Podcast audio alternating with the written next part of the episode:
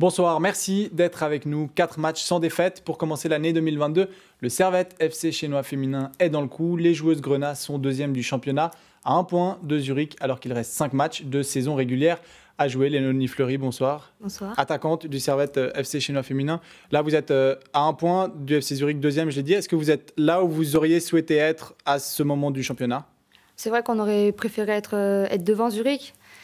Là, on a la place de, deuxième, on la prend aussi et euh, on, a, accumulé beaucoup de fatigue en première partie de saison avec euh, la Champions League.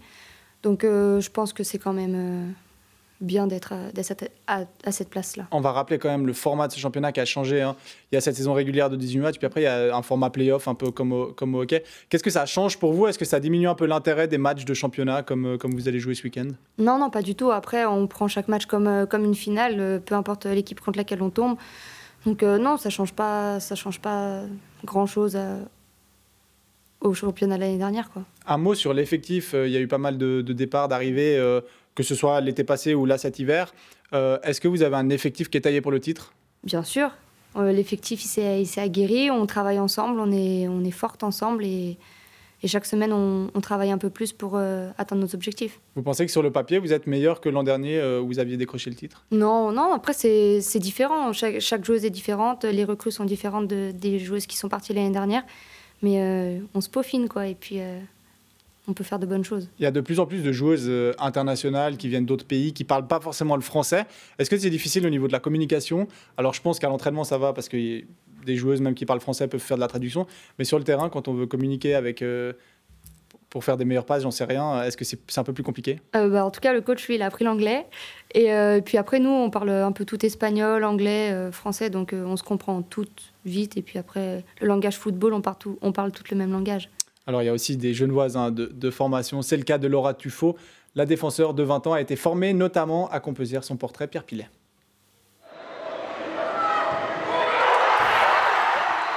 Le 4 novembre 2017, Laura Tuffo plonge le Stade de Genève dans l'euphorie et qualifie Servette Chenois en quart de finale de Coupe Suisse.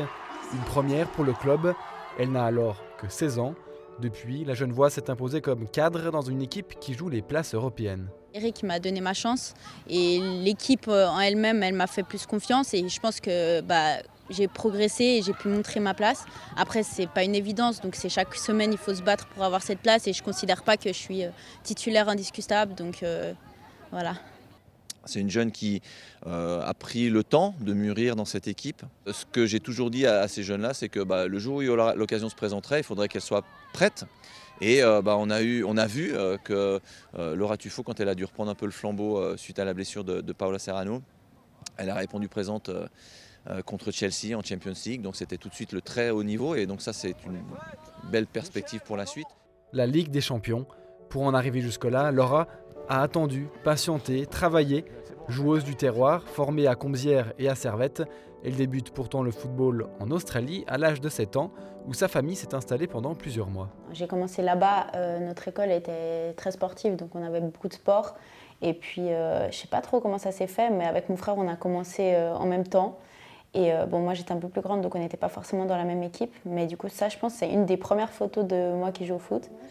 Elle revient ensuite à Genève, son frère s'en va à Étoile Carouge et elle intègre la sélection genevoise. C'était assez compliqué parce qu'on n'était que des filles, des garçons qui avaient notre, enfin, notre âge. Et puis, euh, et puis voilà, après on a beaucoup progressé, mais on s'est pris euh, pas mal de goals dans cette période-là.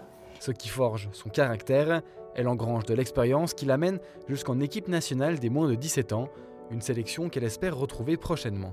Bah forcément, je pense que ça reste euh, toujours dans la tête et je serais heureuse euh, d'aller euh, avec l'équipe A.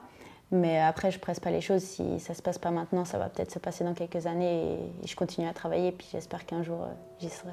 En attendant, Laura se concentre sur la saison, mais également sur ses études, elle qui est en première année de médecine. Moi, je me suis toujours dit qu'il fallait d'abord faire les études et après le foot. Et puis là, j'ai la chance de pouvoir faire les deux. Donc faut être motivé et c'est clair que c'est pas facile. C'est pas que j'ai pas beaucoup de temps pour moi, mais euh, c'est un choix et puis euh, je regrette pas mon choix en tout cas pour le moment. C'est un sport, mais une passion et franchement c'est plus pour le plaisir de base que je fais du foot. Et euh, j'avais pas imaginé être professionnel un jour, c'était vraiment le plaisir et je me voyais pas arrêter parce que ça fait partie de mon équilibre. Donc ouais. Une vie de foot qui aussi avec la médecine en y mettant du cœur à l'ouvrage, elle qui rêve d'affronter le Real Madrid en Ligue des Champions. Léonie Fleury, j'aimerais parler aussi de votre parcours. 25 euh, ans, vous venez d'Annecy-le-Vieux, formé en France. Vous êtes arrivé à Genève euh, en 2019, ça fait, ça fait déjà trois ans. Comment vous jugez un peu votre parcours footballistique? Je pense que j'ai un parcours euh, pas trop mal. J'ai joué en France pendant six ans en, D1. Et puis j'ai voulu me rapprocher un peu de chez mes parents. Je viens d'Annecy, mais j'ai joué à Annecy-le-Vieux. Et voilà, après, je suis très contente d'être ici. Et j'espère rester encore euh, longtemps. En France, le, football féminin est un peu plus développé qu'en Suisse. On voit hein, notamment euh, l'Olympique lyonnais, qui est probablement la meilleure équipe euh, de la planète, en tout cas qu'il a été pendant, pendant longtemps. à quel point le football suisse et le football français sont différents? Après, en France, c'est vrai que le championnat est plus développé. Il y a un peu plus de moyens qui sont mis pour, pour tout. Hein. Quasiment toutes les joueuses sont professionnelles en France maintenant. Ce n'était pas le cas il y a six ans en arrière. Mais, mais ça se développe. Après, la Suisse ça commence à bien se développer aussi. Les, clubs font les efforts et euh, ben, ça tend à une professionnalisation pour, euh, pour toutes les équipes. Vous sentez dans votre jeu l'impact de la formation que vous avez eue en France, qui n'aurait pas été forcément le même que, que celui d'une joueuse qui, qui, aurait été en Suisse? Non, je pense que les formations, c'est à, peu près les mêmes. De toute façon, on a toutes les mêmes bases au, au foot, on apprend toute la même chose. Donc, euh, non, je pense que c'est la même chose. Alors, on, va parler un peu de, de la saison actuelle. Vous êtes buteuse. La saison passée, vous marquez 14 buts cette année, euh, nettement moins. Bon, vous avez joué un peu euh, défenseur, vous jouez pas non plus euh, beaucoup, vous n'êtes pas forcément titulaire indiscutable, on va dire. c'est dur à vivre quand on est buteuse de pas marquer beaucoup de buts, surtout quand les saisons passées, on en mettait 15. Non, c'est pas forcément dur à vivre. Après, le plus important, c'est quand même les victoires de l'équipe. Et puis, je suis pas la seule buteuse. Il y a d'autres très bonnes attaquantes dans l'équipe aussi. Donc, tant que l'équipe gagne, tant que qu'on se fait plaisir, c'est comme ça. Quoi. Et puis, je pense que ce qu'il y a à apprendre. On va parler de la, fin de saison. Là, euh, c'est un peu le triple objectif. Il y a la Coupe de mm. Suisse, il y a la saison régulière, on en a parlé. Il y a les playoffs. Euh, le but, là, maintenant, c'est de tout gagner.